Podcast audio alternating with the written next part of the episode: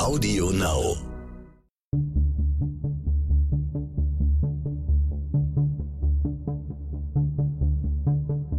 Wie überführt man einen Mörder? Warum werden Menschen zu Tätern? Und welche Abgründe können in jedem von uns stecken? Im Sterncrime-Podcast Spurensuche erzählen Ermittler und Spezialisten über ihre spannendsten Fälle und die Herausforderungen ihres Berufes. Ernst Geiger ist einer der profiliertesten Ermittler Österreichs. In 40 Dienstjahren war er an der Aufklärung vieler spektakulärer Fälle beteiligt. Die Mädchenmorde von Favoriten, später 80er Jahre, der Serientäter Jack Anderweger, Beginn der 90er Jahre oder der Entführungsfall Natascha Kampusch, Ende der 90er bis 2006. Diese Ermittlungen gehören zu seinen bekanntesten. Als er in den Ruhestand verabschiedet wurde, wurde Ernst Geiger als der beste Kriminalist des Landes gelobt und es hieß über ihn auch, er sei immer ein Jäger gewesen, ein geborener Polizist. Als seinen interessantesten Fall bezeichnet Geiger selbst den des sogenannten Knastpoeten Jack Unterweger. Über diesen Fall reden wir heute mit ihm und auch darüber, warum ausgerechnet er, der Kriminalromane nicht sonderlich mag, nun selbst ein Krimi geschrieben hat. Herzlich willkommen zu Spurensuche, Herr Geiger. Herr Dr. Geiger, das Lob zu Ihrem Abschied, ein ewiger Jäger, ein geborener Polizist. Erzählen Sie doch bitte von Ihrer Kindheit mal. Steckte in Ihnen schon immer ein Polizist? Nein, so würde ich es nicht sagen. Ich bin in einem kleinen Dorf in Niederösterreich aufgewachsen und dort in eine einklassige Volksschule gegangen. Das heißt, es waren acht Schulstufen in einem Klassenraum mit einem Lehrer. Tragischerweise wurde der Lehrer im Ruhestand äh, dann Opfer eines Tötungsdelikts. Er wurde von zwei Berufsschülern erstochen. Das war ein Raubmord. Äh, die wollten Geld von ihm. Er hatte nur einen ganz geringen Geldbetrag eingesteckt und als Wut haben sie ihn dann erstochen. Das äh, war natürlich viel später nach meiner Schulzeit. Aber wie gesagt, ich äh, habe damals noch nicht an die Polizei gedacht, habe dann äh, das Gymnasium besucht, maturiert und Jus studiert. Eigentlich wollte ich zunächst die Richterlaufbahn einschlagen. Und was hat dann Ihre Meinung geändert? Meine Meinung geändert hat eigentlich äh, die Gerichtspraxis. Das war mir dann zu fad. Das waren Zivilfälle, Klagen über kleine Geldbeträge. Und im Hinterkopf hatte ich eigentlich schon auch, äh, dass ich Mordermittler werden wollte. Ich habe bei den langen Fahrten mit der Bahn zu meiner Schule, das waren jeden Tag 30 Kilometer hin und zurück, manchmal äh, Krimis gelesen, Kriminalromane von einem äh, Kommissar, der eben Morde aufklärte in London und Paris. Das hat mich als äh, junger Bub fasziniert und das hat immer so im Hinterkopf Kopf äh, bei mir geschlummert. Äh, und zu der Zeit suchte die Polizei Aufnahmewerber für den rechtskundigen Dienst, also Polizeijuristen. Die konnten quer einsteigen, machten eine verkürzte Polizeiausbildung und da habe ich mich dann beworben. Und das war der Beginn einer sehr erfolgreichen Karriere. Wenn Sie von Ihrer Arbeit erzählen, Herr Geiger, sprechen Sie auch gerne von Schönen Kausen. Ein Buch, das Sie vor 16 Jahren geschrieben haben, ein Sachbuch, kein Roman, trägt sogar den Titel Es gibt durchaus schöne Morde. Wie kann ein Mord schön sein? Äh, und dürfen Sie als Fahnder Morde tatsächlich als schön empfinden? Das war ein etwas schräger Titel, das gebe ich zu. Aber es war irgendwie äh, damals in Anlehnung an George Orwell. Der hat äh, einen Aufsatz geschrieben, The Decline of the English Murderers. Da, also der Abstieg der englischen Mörder, da hat er sich beklagt darüber, dass eigentlich die Mordfälle immer banaler werden. Das war in England der 30er Jahre, dass es eigentlich nur noch häusliche Morde gibt und Morde, die äh, über Wochen, Monate, ja Jahre in den Zeitungen sind, äh, die gibt es kaum mehr. Also die englischen Mörder haben sich äh, zurückentwickelt und eine ähnliche Situation hat es auch in meiner Laufbahn irgendwo gegeben. Also äh, es gibt heute bei weitem weniger Morde in Wien und in Österreich, als noch zu der Zeit, wo ich Leiter der Mordkommission war. Worauf führen Sie das zurück? Das kann man schwer äh, festmachen an irgendeinem Ding. Äh, das ist eigentlich weltweit ein Phänomen, dass die Morde weniger werden. Andere Verbrechen steigen äh, teilweise. Verbrechen sind immer Schwankungen unterworfen und kulturellen Einflüssen auch ausgesetzt. Aber tatsächlich äh, gibt es derzeit hauptsächlich eben Beziehungsdelikte.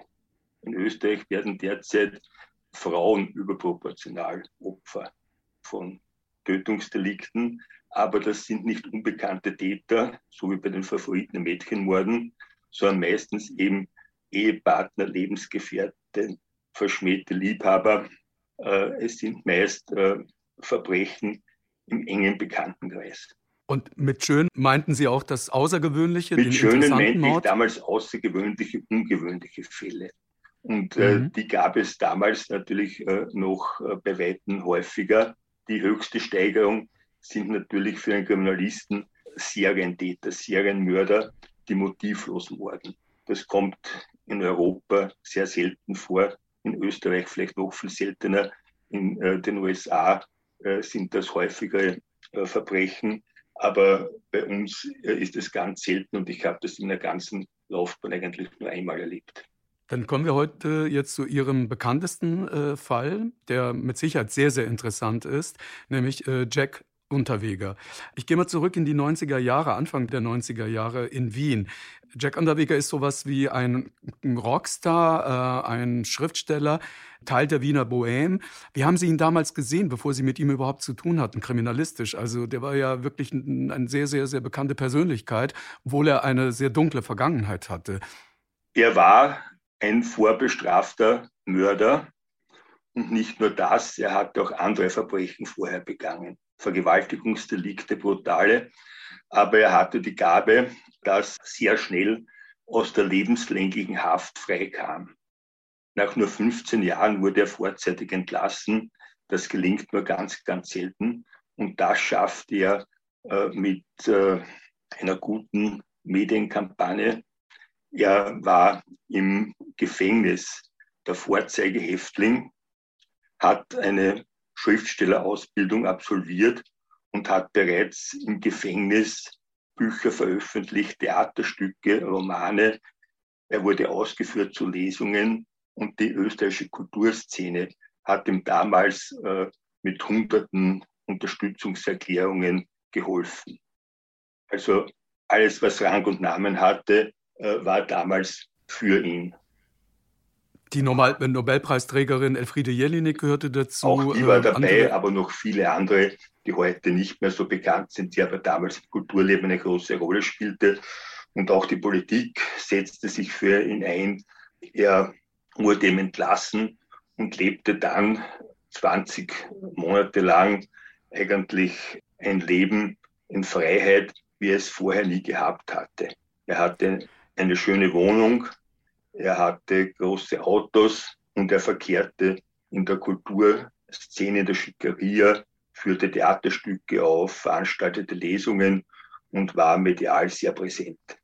Die wenigsten hatten da nochmal wieder vor Augen, dass er ja ein Mörder ist, wie Sie gesagt haben. Für was hatte er denn getan? Das war in den 70er Jahren, dass er zum Mörder geworden war.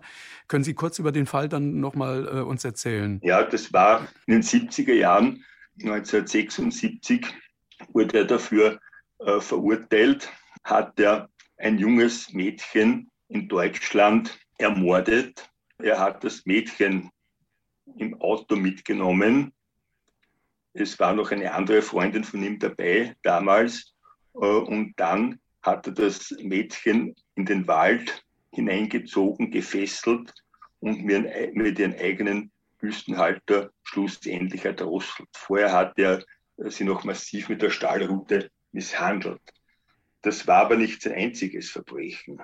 Er stand auch in Verdacht, einen zweiten Mord an einer Geheimprostituierten in Salzburg begangen zu haben. Für diesen Mord wurde er nie angeklagt und nie verurteilt. Verurteilt wurde er aber auch für einige Vergewaltigungsdelikte, die ähnlich abgelaufen sind. Er hat immer junge Mädchen im Auto mitgenommen, sie in eine hilflose Situation gebracht und dann in einem abgelegenen Waldstück vergewaltigt. Dafür wurde er auch verurteilt. Aber all diese Fälle wurden eigentlich ausgeklappt. Er hat nie darüber gesprochen, was er eigentlich getan hatte. Er hat nur immer gesagt, ich habe es getan, ich kann es nicht rückgängig machen, ich muss damit leben. Aber auch in seiner Literatur hat er sich eigentlich nie mit seinen Straftaten auseinandergesetzt. Können Sie noch mal äh, für uns erklären, warum er so eine breite Unterstützung hatte der, der, der Wiener Intellektuellen, der Wiener Kulturszene? Äh, war das das äh, Faszinierende, dass jemand, der mal ein Mörder war, auf einmal scheinbar eine Läuterung durchmacht, zum Schriftsteller wird, ja, so eine Art Charles Bukowski von Österreich wird? Das weiß sicherlich. Dazu kommt noch, dass damals eigentlich auch in der Justiz äh, die gefängnislose Gesellschaft als Idealziel propagiert wurde und er eignete sich halt sehr gut als Vorzeigehäftling, der es geschafft hatte, sich zu resozialisieren, der vom Mörder zum Schriftsteller wurde, zum Gefeierten. Äh, und das alles hat dem den ganzen Hype um ihn ausgelöst. Und es wurde dann gar nicht mehr gefragt, was er vorher getan hatte, sondern man lenkte eben nur mehr das Licht auf das Jetzt, was er nun tat. Und seine äh, Werke waren damals eben sehr populär. Er wurde als erfolgreicher Schriftsteller gefeiert. Im Rückblick muss man sagen, eigentlich waren sie gar nicht so besonders. Er konnte schon schreiben, aber er hat eigentlich sich nie mit der eigenen Vergangenheit auseinandergesetzt. Das hat er nur vorgegeben. Er hat immer wieder Geschichten erfunden. Und äh, diese Geschichten, die er erfunden hat, äh, sind eingeflossen in seine Biografie und auch in Gerichtsgutachten. Mit der Wahrheit hat er es nie sehr genau genommen. Mhm. Damals, als er zu diesem Rockstar wurde äh, in der Wiener Kulturszene, Sie noch nichts mit ihm zu tun hatten, wie haben Sie das sich angeschaut? Fanden Sie das schon damals sehr suspekt? Ich fand es schon sehr suspekt. Besonders erinnere ich mich an einen Auftritt im Club 2. Das war damals so eine elitäre Diskussionssendung in Österreich, so ein Format, äh, wo eben Persönlichkeiten da diskutierten. Und er saß in der Sendung im weißen Anzug mit roter Rose und hat sehr äh, überheblich eben äh, gesprochen. Und da dachte ich mir schon, ob das gut gehen wird. Was wissen Sie über die Kindheit von ihm? Über wie, wie, wie ist er aufgewachsen? Wo kommt er her? Er ist Sohn eines Besatzungssoldaten, eines amerikanischen. Er hat seinen Vater nie gekannt. Die Mutter hat ihn dann seinem Großvater übergeben und er ist in Kärnten in einem kleinen Haus aufgewachsen. Er selbst hat das so dargestellt, dass er schon als frühes Kind vom Großvater Schnaps zu trinken bekam, dass er beim Geschlechtsverkehr zuschauen musste, den der Großvater mit seiner Partnerin äh, vor ihm äh, vollführte und dass seine Mutter eine Prostituierte war. Wir haben dann bei unseren Ermittlungen diese Biografie nachvollzogen und haben festgestellt, dass das eigentlich so nicht stimmte. Er hat da stark übertrieben. Äh, seine Mutter war nie eine Prostituierte, Sie war eine typische Nachkriegsfrau, die sich durchschlagen musste allein. Äh, sie hatte sicher Verhältnisse mit Besatzungssoldaten und anderen Männern und hat dafür Strümpfe und Zigaretten bekommen. Aber sie war nie eine gewerbsmäßige Prostituierte. Und auch der Großvater wird äh, von der Umgebung als durchaus äh, einfacher, aber liebevoller Mann beschrieben, der sicherlich nicht so behandelt hat, wie er es später beschrieb. Glauben Sie, dass das für ihn immer so ein Teil seiner Rechtfertigung war, dass er so eine Vita erfindet? Ja, das war es sicherlich. Um sich als Opfer darzustellen? Das war es sicherlich. Er hat auch eine weitere Geschichte erfunden, die auch immer wieder, die immer wieder erzählte und die Einfluss sogar in ein Gerichtsgutachten genommen hat. Er hat gesagt, äh, ganz besonders geprägt hat ihn, dass seine Tante Anna, eine Prostituierte ermordet wurde. An der sei er sehr gehangen und das hat, hat ihn im Leben eigentlich ganz wesentlich beeinflusst. Wir konnten feststellen, dass die Geschichte frei erfunden war. es wurde damals tatsächlich eine Anna Unterweger von ihrem Lebenspartner ermordet. Nur sie war weder seine Tante noch Prostituierte. Also von einer Zeitungsnotiz her hat diese Geschichte erfunden, immer wieder erzählt in Interviews. In seinem Buch hat er das beschrieben und das ist auch in ein Gerichtsgutachten eingeflossen. Sie haben ja vorhin schon gesagt, also ähm, er schaffte es aus dem Gefängnis heraus, große Unterstützung äh, zu bekommen. Schriftsteller wie Erich Fried, äh, Ernst Jantl und wie gesagt die spätere Nobelpreisträgerin Elfriede Jelinek, aber auch berühmte äh, Schauspieler haben sich für ihn eingesetzt. Nach gut 15 Jahren Haft, am 23. Mai 1990, kommt er auf Bewährung frei. Sie haben es vorhin schon erwähnt, im Durchschnitt sitzt ein lebenslänglicher in Österreich mindestens 18 Jahre. Also äh, er ist schon ja, mit großer Unterstützung vorher rausgekommen. Es gab keine Auflagen, keine Bewährungshelfer, keine Therapie. Wie kann man sich das im Nachhinein erklären, dass jemand so rauskommt, ohne dass man noch irgendwie auf ihn aufpasst? Na, es gab schon einen Bewährungshelfer, aber der Bewährungshelfer in so einem Fall natürlich äh, hat kaum Chancen. Er ist der gefeierte Star er hat äh, mit dem Bewährungshelfer Kontakt gehabt, aber der Bewährungshelfer hat gesehen, der lebt in einer schönen Wohnung, der verdient Geld, der war zufrieden mit seinem Fortschritt. Das war ja ganz klar. Bei ihm war es ja nicht eine Frage der Resozialisierung in dem Sinn, die ist ja gelungen. Er war ja besser sozialisiert als jemals zuvor. Materiell ging es ihm besser, aber sein Bedürfnis war ihm ein anderes. Und das konnte auch ein Bewährungshelfer nicht erkennen. Zeitungen und Magazine sind stolz, ihn als Experten äh, für das sogenannte Böse, das Dunkle zu engagieren, wie der Journalist und Schriftsteller Jörg-Uwe Albig in seinem außergewöhnlich guten Artikel für Die Epoche über Jack Unterweger geschrieben hat und der auch eine gute Grundlage war für meine Recherche über diesen Fall. Also, Unterweger ist anerkannt, er arbeitet für die Wiener Zeitschrift Falter, er wird rumgereicht von einer Talkshow ähm, zur anderen, er arbeitet auch für den ORF und äh, ja, er ergibt sich so gerne als der Jean Genet äh, Österreichs. Wann sind Sie zum ersten Mal dann mit ihm in Kontakt gekommen? Es begann dann äh, 1991 eine Serie von Mordfällen an Prostituierten in Wien. Es wurden in kurzer Zeit verschwanden äh, vier Prostituierte vom Straßenstrich. Und dann äh, wurde die erste Leiche gefunden am Schottenhof. Ich war damals Leiter der Wiener Mordkommission und hatte diese Fälle zu behandeln.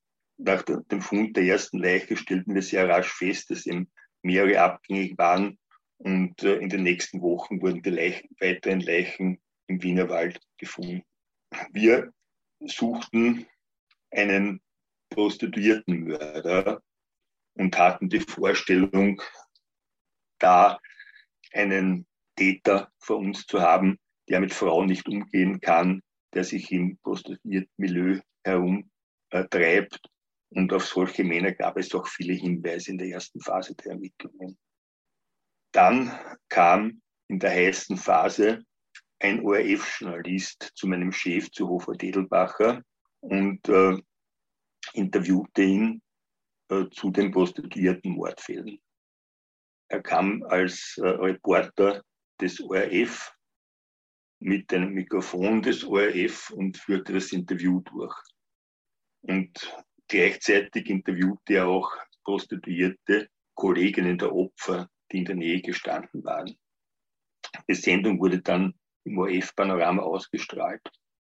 Hofer Dedelbacher war es am Anfang gar nicht klar, dass er mit Chick Unterweger sprach. Er dachte, ein ORF-Reporter und äh, kam dann drauf, dass es Chick Unterweger war. Zeitgleich langte ein Hinweis ein eines Salzburger Kriminalbeamten, der einen Mord in den 70er Jahren behandelte und den er nicht klären konnte damals.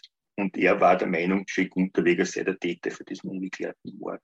Und er stellte Parallelen fest, dem zu Jack Unterwegers äh, Vorstraftaten und den Wiener äh, Prostituiertenmorden. Folgten denn alle Morde einem ähnlichen Muster? Gab Sie es einen, folgten ähm, alle einem ähnlichen Muster, wobei äh, der Mord, für den er verurteilt wurde, äh, war insofern unterschiedlich, als das Opfer keine Prostituierte war. Aber die anderen, mhm. da waren die Opfer die Prostituierte, alle wurden erdrosselt.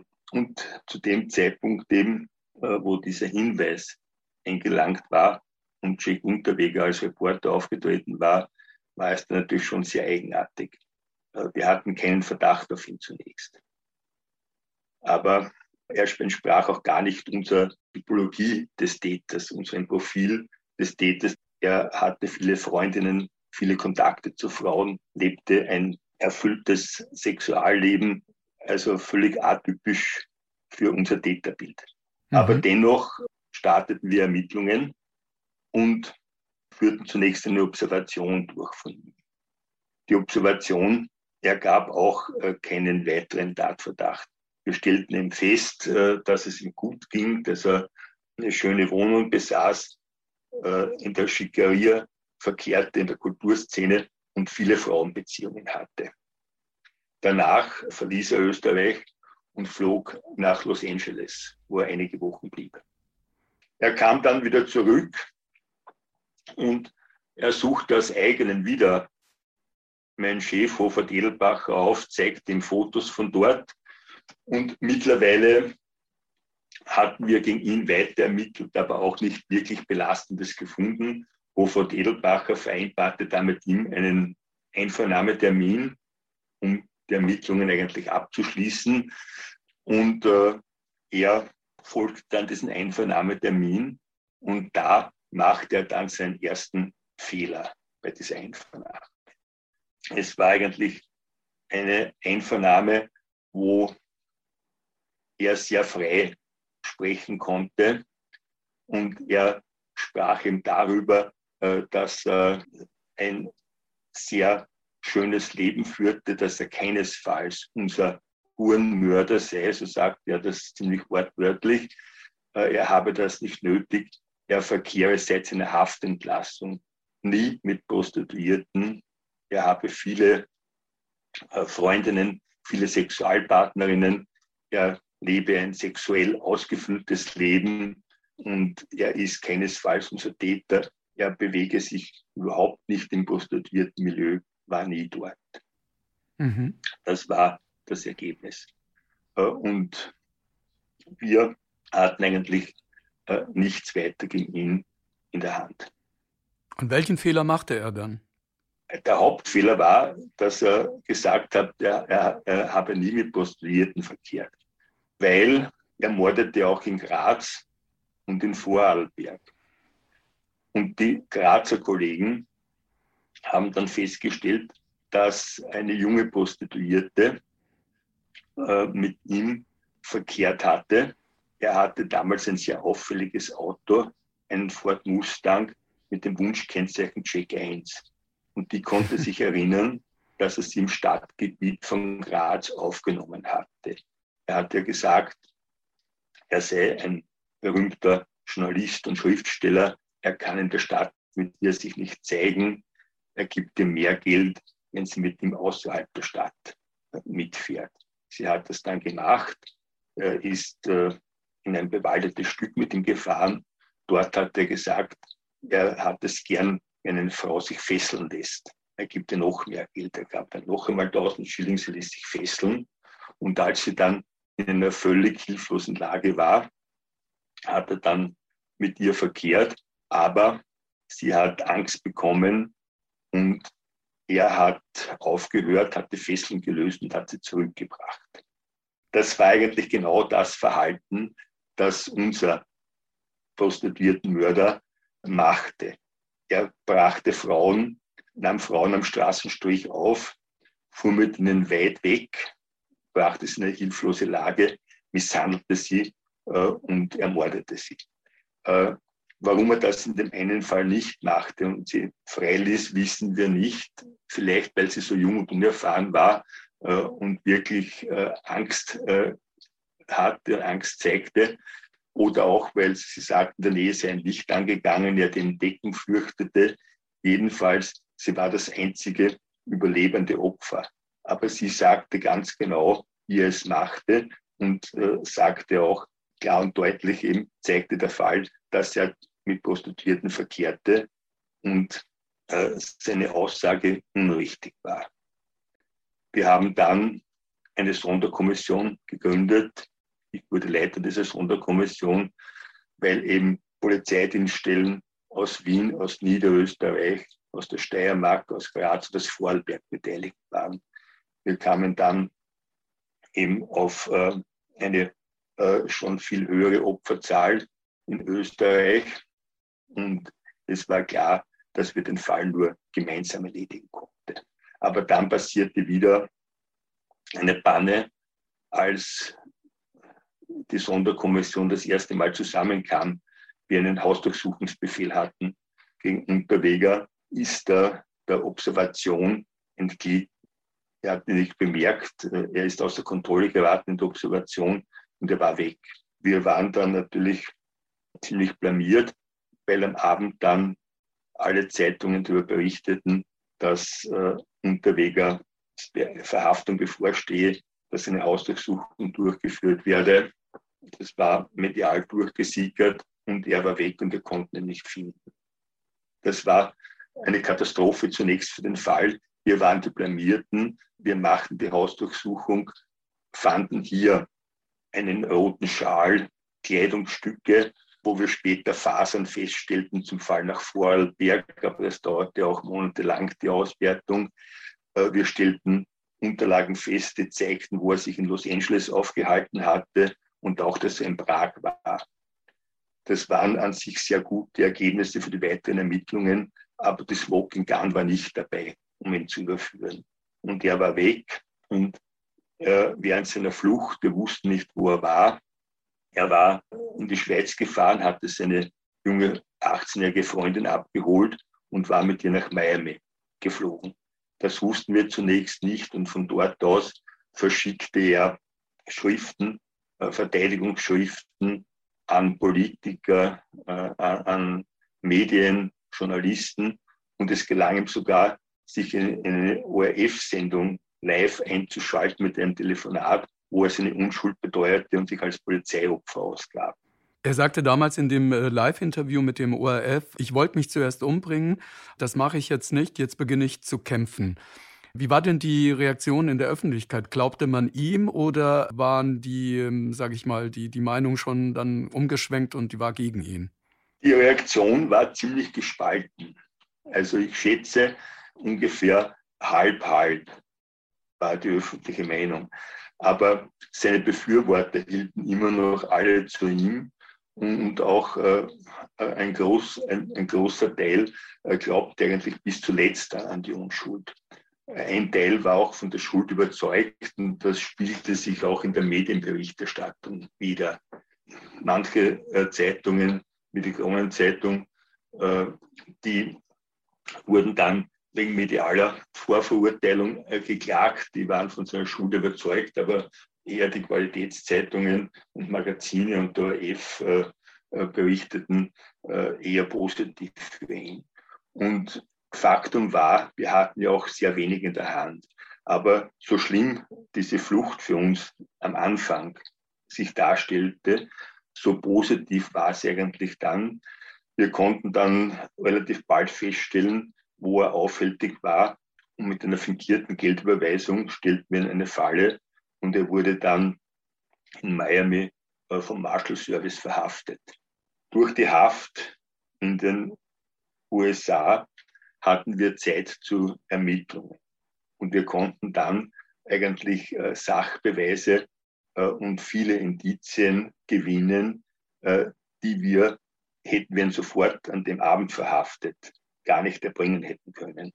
Und aus heutiger Sicht muss ich sagen, es war gut so, denn äh, hätten wir ihn sofort verhaftet, äh, hätten wir ihn vielleicht nach spätestens 48 Stunden wieder entlassen müssen, weil wir keine Beweisergebnisse hatten und die Ermittlungen wären vielleicht völlig anders verlaufen. So aber konnten wir dann in der Zeit eben feststellen, dass auch in seiner Zeit in Los Angeles sehr ähnliche Morde dort passiert waren. Und obwohl Los Angeles eine sehr hohe Mordrate hat, nicht vergleichbar mit Wien, hat damals schon die Knotenspezialistin im Sheriff Department festgestellt, dass drei äh, dieser Morde, das waren äh, Morde an Prostituierten, eine gleiche Handschrift aufwiesen, in dem der Täter einen ganz ausgefallenen, einzigartigen Knoten für die Strangwerkzeuge benützte. Sie hatte so einen Knoten noch nie gesehen und stellte das schon, bevor Unterweg überhaupt als Täter, als Täter genannt wurde, äh, stellte sie diese Serie schon her. Am 20. April 1994 beginnt dann die Verhandlung vor einem äh, Grazer Schwurgericht. Die Presse schreibt von einem Jahrhundertprozess, denn noch nie in der Geschichte Österreichs stand ein einziger Angeklagter wegen so vieler Morde vor dem Richter. Elf Frauen soll er auf dem Gewissen haben, sieben Frauen aus Österreich, drei US-Amerikanerinnen und eine Tschechin. Wie haben Sie den Prozess erlebt? Das war wirklich äh, ein, ein äh, großes Ereignis, weil eben auch Zeugen nicht nur aus Österreich, sondern aus äh, der Tschechei und aus äh, Los Angeles zum Prozess geladen waren. Es war, wir begleiteten den Prozess. Es war für uns auch ein, ein hoher Aufwand und es war eigentlich spannend bis zum letzten Tag. Ich war als Zeuge geladen, äh, war einen Tag im Zeugenstand und die Verteidigung stellte mir ich glaube, 380 Fragen oder so. Am Schluss stellte mir Jack Unterweger selbst Fragen. Seine Fragen waren nicht die schlechtesten. Er äh, wusste natürlich auch, äh, er war ja der Täter und er kannte die Tatorte am besten. Äh, und unser Schwachpunkt war natürlich, dass wir keine genauen Tatzeiten hatten. Wir hatten nur die Zeiten des Verschwindens der Opfer und die Auffindungszeiten. Und der konzentrierte sich bei seinen Fragen auf die Tatzeiten. Und äh, er stellte natürlich Behauptungen auf, dass die Ermittlungen gegen ihn völlig einseitig geführt wurden und mich betrachtete er überhaupt als seinen größten Feind.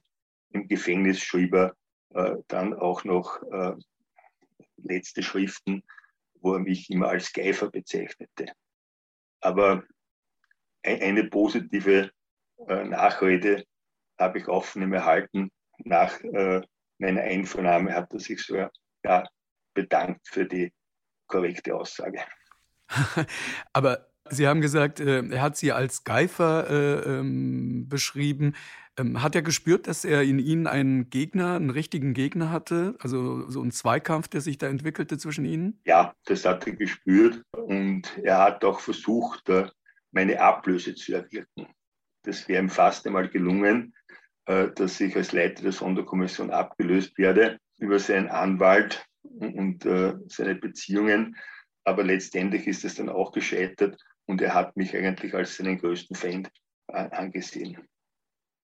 Lag es vielleicht daran, dass Sie sich von ihm haben nicht so manipulieren lassen wie viele, viele andere, weil auch im Laufe äh, der Ermittlungen und auch im Laufe des Prozesses ähm, kam ja raus, dass er ja ein großer Manipulator war. Er konnte wirklich ganz, ganz viele Menschen äh, ja für sich gewinnen und äh, manchmal auch richtig manipulieren. Bei Ihnen hat er da kein Glück gehabt. Warum? Er hatte kein Glück gehabt, aber das hat er auch sofort erkannt. Also er kann, äh, Jack Unterweger hat die Gabe sofort zu erkennen, ob er jemand manipulieren kann oder nicht. Konnte er es nicht, dann hat er äh, diesen Menschen sofort beiseite gelassen, äh, hat keine Energien für ihn verschwendet und hat sich nur auf die konzentriert, die er manipulieren konnte. Und manipulieren konnte er am meisten Frauen. Er hat die Frauen ausgenützt, manipuliert und Männer, bei Männern gelang ihm das nur beschränkt. Also hauptsächlich hat er Frauen manipuliert. Und er hatte in der kurzen Zeit seiner Freiheit Beziehungen äh, zu mehr als 50 Frauen, intime Beziehungen. Die jüngste war 15, die älteste war 65. Und er hat diese Frauen auch äh, dahin manipuliert, dass sie ihn finanziell unterstützen. Eine Unternehmersgattin hat ihm diese Wohnung bezahlt. Das war eine 120 Quadratmeter Wohnung im achten Bezirk, die kostet einiges, hat ihm das Auto gekauft und auch Geld für den Lebensunterhalt gegeben und das über Monate hinweg. Andere haben ihm kleinere Beträge gegeben und er konnte die Frauen eben so beeinflussen, äh, dass sie selbst, wenn er sie mit anderen betrog, eigentlich nichts dabei fanden. Die Anklage, Herr Geiger, haben Sie ja selbst gesagt, hatte keine eindeutige Beweise, dass Unterweger der Täter ist. Doch es gab Indizien. Und zum ersten Mal in Österreich spielte in einem Fall eine DNA-Analyse eine Rolle, eine entscheidende Rolle. Können Sie dazu uns bitte was erzählen? Die Anklage äh, umfasste elf Mordfälle. Und es gab eigentlich nur, es gab schon Sachbeweise, aber eigentlich nur in zwei Fällen. Das waren die Fasern im Fall Vorarlberg und im äh, tschechischen Fall Blanka Bokova äh, gab es eine DNA-Spur. Das war der erste DNA-Fall, äh, den wir in Österreich hatten. Und den hat eigentlich ein Schweizer Gerichtsmediziner durchgeführt, weil in Österreich war das damals noch gar nicht möglich. Und zur damaligen Zeit brauchte man ein Haar mit Wurzeln. Und dieses Haar mit Wurzeln wurde in den Sitzen eines Autos gefunden, das Unterweger damals äh, benützte. Und das war eigentlich der äh, schlagende Sachbeweis. Dazu sind natürlich noch viele Indizien gekommen. Ein sehr wichtiges Sachindiz war auch das Knotengutachten der Lynn Herold, äh, die festgestellt hat, dass die amerikanischen Knoten von einem Täter äh, äh, stammen und auch noch die Brücke nach Europa geschlagen hat. Es gab auch noch bei uns Strangwerkzeuge und auch da hat sie festgestellt, dass die gleichartig waren. Aber sehr äh, schlagend war auch die Feststellung, dass Unterweger zu allen Zeiten, wo die Morde passierten, in unmittelbarer Nähe des Tatortes war. Das ist in Wien noch nicht so ungewöhnlich. In Graz und Vorarlberg ist das schon bemerkenswerter. Aber in Los Angeles war auch im Hotel äh, in Sichtweite der Standorte der Prostituierten, die ermordete. Und in Prag war auch genau zu der Zeit am Wenzelsplatz, also das war schon sehr überzeugend, eine, eine sehr große Dichte von Indizien. Und er konnte in keinem einzigen Fall ein Alibi anbieten. Dabei hat er natürlich auch im Prozess äh, äh, versucht, die Geschworenen zu manipulieren. Wie hat er das versucht? Er hat äh, immer Blickkontakt mit den Geschworenen gesucht, hat immer die Geschworenen angesprochen. Der Staatsanwalt und der Richter, die waren ihm relativ egal, aber er wollte die Geschworenen überzeugen. Die haben ja letztendlich über äh, Schuld und Strafe befunden und das ist ihm aber dann doch nicht gelungen. Am 28. Juni 1994 äh, verkünden die Geschworenen ihre Entscheidung.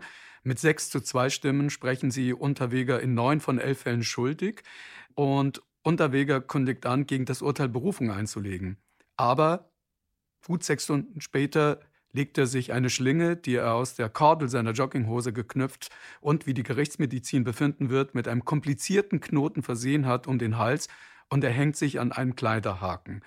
Stimmt es, dass der Kordel, den er dazu verwendet hat, mit demselben Knoten geknüpft war, den man auch bei den Toten gefunden hat? Ja, das haben, äh, wurde äh, später von der Knotenspezialistin noch festgestellt. Die hat den auch untersucht. Äh, war eben nur seitenverkehrt. So, wie man sich selbst die Krawatte bindet oder einen anderen. Das bedeutete, der Tod des Angeklagten beendete das Verfahren. Da über die Berufung nicht mehr verhandelt werden konnte, ist das Urteil nicht rechtskräftig. Juristisch also gilt Unterweger bis heute als mutmaßlicher Serienmörder. Es gibt ein Zitat von Ihnen, von dem ich nicht weiß, ob es stimmt. Sie müssten mir das mal kurz sagen. Und zwar, Sie sollen mal gesagt haben, mein bester Mord war Jack Unterwegers Selbstmord. Nein, der stammt nicht von mir. Das ist die Abwandlung des Zitats eines Politikers. Der hat damals gesagt, danach, äh, sein bester Mord war sein Selbstmord. Und dafür wurde mir die Alte dann sehr kritisiert. Das ist nicht von mir. Okay. Wie haben Sie denn reagiert, als Sie von dem äh, Selbstmord von Jack Underweger erfahren haben? Ich war zunächst einmal äh, bestürzt. Das war in den frühen Morgenstunden, wurde ich davon verständigt. Ich hatte zunächst gehofft, dass wir äh, vielleicht, wenn die Verfahren rechtskräftig sind, noch ein Geständnis erzielen könnten. Ich weiß nicht, ob das möglich gewesen wäre. Manche äh, äh, verurteilte Mörder gestehen dann später nach Jahren, vor allem auch Serienmörder, die einen gewissen Drang zur Öffentlichkeit verspüren. Das war natürlich für uns unbefriedigend, dass wir kein Geständnis hatten und eigentlich nicht wussten, wie das Ganze jetzt äh, exakt abgelaufen ist. Aus heutiger Sicht bin ich eigentlich froh, dass die Sache beendet ist, weil möglicherweise hätte er viele Wiederaufnahmen gemacht mit vielen Unterstützern und, und das, der ganze Fall hätte mich eigentlich bis jetzt beschäftigen können. Also Sie trauen ihm schon zu, dass er nochmal aus dem Gefängnis äh, viele Leute für sich hätte gewinnen können? Ja, ja, ganz sicher. Also äh, aufgrund seiner hohen Manipulationsfähigkeit hätte er sicher eine Anhängerschar, äh, durchaus auch eine einflussreiche gewinnen können, die immer wieder versucht hätten, äh, Wiederaufnahmsanträge zu stellen, jahrelang für Beschäftigung von Polizei und Justiz gesorgt hätten. Wie haben denn einige seiner Unterstützer damals reagiert? Haben die ähm, bereut, dass sie sich so für ihn eingesetzt haben? Also mir ist davon nicht bekannt. Manche haben sich nicht mehr gemeldet. Einer hat gesagt, ich habe halt mit unterschrieben, weil so viel unterschrieben haben bei der Unterstützungserklärung und, und habe mich gar nicht um ihn gekümmert. Das waren sicher auch welche. Aber der harte Kern hat doch weiterhin dann zu ihm gehalten. Jetzt sind Sie in den Ruhestand gekommen äh, seit einigen Jahren und äh, Sie haben mehrere Sachbücher geschrieben und jetzt dieses Jahr kommt Ihr erster Kriminalroman heraus. Ich war schon etwas erstaunt, als ich das gelesen habe, Herr Geiger, weil bisher kannte ich äh, Zitate von Ihnen, dass Sie keine Krimis lesen, dass Ihnen Krimis langweilig sind, dass Sie lieber was anderes lesen. Warum sind Sie jetzt da hingegangen und haben einen Kriminalroman geschrieben? Was können Sie besser als die etablierten Krimi-Autoren? Das stimmt eigentlich. Ich lese kaum Krimis. Ich las in meiner frühen Jugend Krimis und später eigentlich dann kaum mehr, weil mir eigentlich zu viel Fiktion drinnen war und zu viel Fantasie. Ich habe mir gedacht, ich habe äh, so viele Fälle erlebt in meinem Leben und habe eigentlich in tiefere Abgründe geblickt als jeder Kriminalschriftsteller vom lebensgeschichtlichen Erfahrungsschatz her.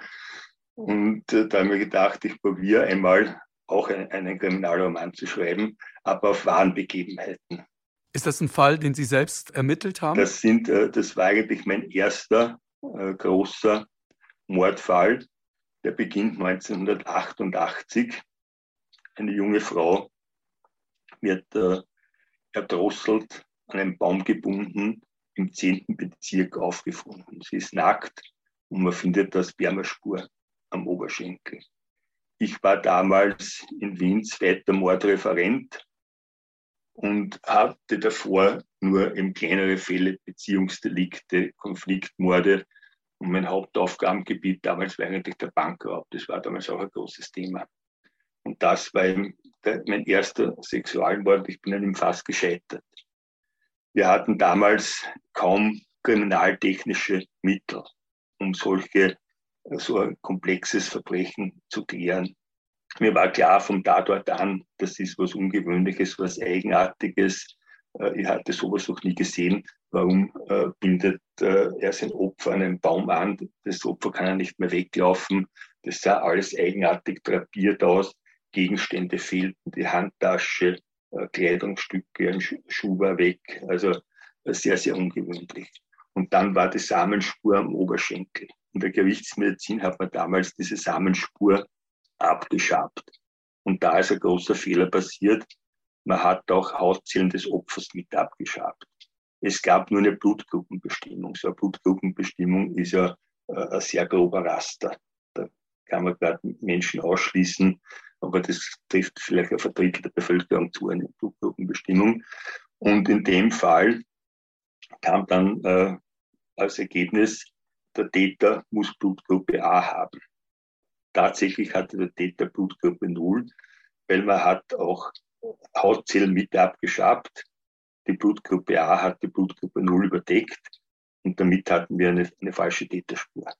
Wir sind dann auch möglichst äh, rasch auf den späteren Täter gestoßen. Er war einer der vielen Verdächtigen, aber wir hatten eben sehr viele Verdächtige. Das waren im Wesentlichen die Disco-Besucher, das waren über 100 Leute. Der war auffällig, aber der ist dann gleich ausgeschieden mit der Blutgruppe. Der hatte Blutgruppe 0 und daher ist er ausgeschieden. Wie sind Sie ihm dann trotzdem auf die Spur gekommen? Das Ganze hat dann zwölf Jahre gedauert. Der hat, er hat dann noch einen zweiten Mord begangen, für den er aber nicht angeklagt und nicht verurteilt wurde. Ein paar Monate später wurde ein zehnjähriges Mädchen, nicht weit vom Tatort entfernt, in einem Haus gefunden, missbraucht, erdrosselt und an das Stiegengeländer, an das Stiegengeländer angebunden. Hier gab es überhaupt keine biologische Spur. Und dann, zwölf Jahre später, jetzt kommt wieder der Fall Unterweger rein. Äh, er war der erste DNA-Fall, 94. 97 bekam dann Österreich eine DNA-Datenbank. Und da wurden Straftäter rückerfasst oder neu eingespeichert, äh, die äh, Straftaten begangen haben. Und äh, 2000 eben war dann äh, dieser Täter, äh, kam in die DNA-Datenbank. Es gab eigentlich eine eher banale Straftat, eine Wirtshausrauferei. Er hat dann äh, auch Aggressionshandlungen gegen die Polizei gesetzt. Durch das Delikt Widerstand gegen die Staatsgewalt kam er in die DNA-Datenbank und er war ein Treffer. So sind wir auf ihn gekommen. Und er hat das Ganze aber auch nie gestanden. Es gab auch wieder einen Indizienprozess mit dieser DNA-Spur, wo er dann verurteilt wurde. Ist Ihnen es leichter gefallen, einen Roman zu schreiben oder die Sachbücher, die Sie bisher hatten? Eigentlich leichter sind mir die Sachbücher gefallen. Beim Roman äh, muss man sehr äh, umdenken. Da braucht man schon auch eine gewisse Anleitung und Hilfestellung dazu, weil äh, man kann äh, die Geschichte nicht so erzählen, wie sie tatsächlich ist. Man schreibt als Polizist sehr viel. Ich glaube, ein Polizist schreibt im Laufe seines Lebens äh, fast mehr als ein Schriftsteller, weil die Polizeiarbeit besteht hauptsächlich aus Schreiben. Was nicht in den Akten steht, existiert nicht. Und der Polizist äh, schreibt eigentlich fast nur. Aber jetzt die Polizeiarbeit ganz realistisch darzustellen, nur im Schreiben, das funktioniert im Roman auch wieder nicht. Das wäre mhm. zu fad. Und es sind immer mehr Leute äh, dabei als im Krimi. In den klassischen Krimis beim Alten, da gibt es den Kommissar und dann vielleicht auch seinen Gehilfen, der das Auto holt und einen äh, Spurensicherer. Aber in Wahrheit sind das viel mehr. Nur das kann man sehr schwer in einen Roman verpacken. Also da muss man auch äh, eben äh, die Personen kürzen, man muss die Handlung strafen und vor allem man muss eine Spannung aufbauen. Vor allem dann, wenn das Ende ohnehin bekannt ist. Und das ist das Schwierige dran. Und werden Sie jetzt weitere Romane schreiben? Das, Kriminalromane? Das weiß ich noch nicht. Also, das ist einmal ein Versuch. Im, im Kopf äh, sind natürlich viele Fälle, aber nicht alle eignen sich dafür. Und ich weiß ja noch gar nicht, ob das angenommen wird oder nicht. Ich kann mir auch massiv blamieren damit. Also ich kann es empfehlen, ich habe es gelesen. Ähm, Heimweg ist der Titel ja. des äh, Romans. Äh, Vielen, vielen Dank äh, für das Gespräch und für diese Einblicke, Herr Geiger. Vielen Dank. Danke sehr. Hier noch ein Hinweis für alle Fans von True Crime. Stern Crime veranstaltet in diesem Herbst wieder eine Masterclass-Reihe, unsere Online-Kurse mit Kriminalexpertinnen und Experten. Der Fallanalyst Alexander Horn, die forensische Psychiaterin Nala Saimeh, der Strafverteidiger Jens Rabe und der ehemalige Kribo-Chef Jürgen Schmidt. Sie alle geben tiefe Einblicke in ihre Arbeit und beantworten in ihren Kursen auch viele Fragen der Teilnehmerinnen und Teilnehmer. Los geht es mit der ersten Masterclass am 14. September. Tickets und mehr Infos finden Sie unter stern-crime.de slash masterclass. Audio Now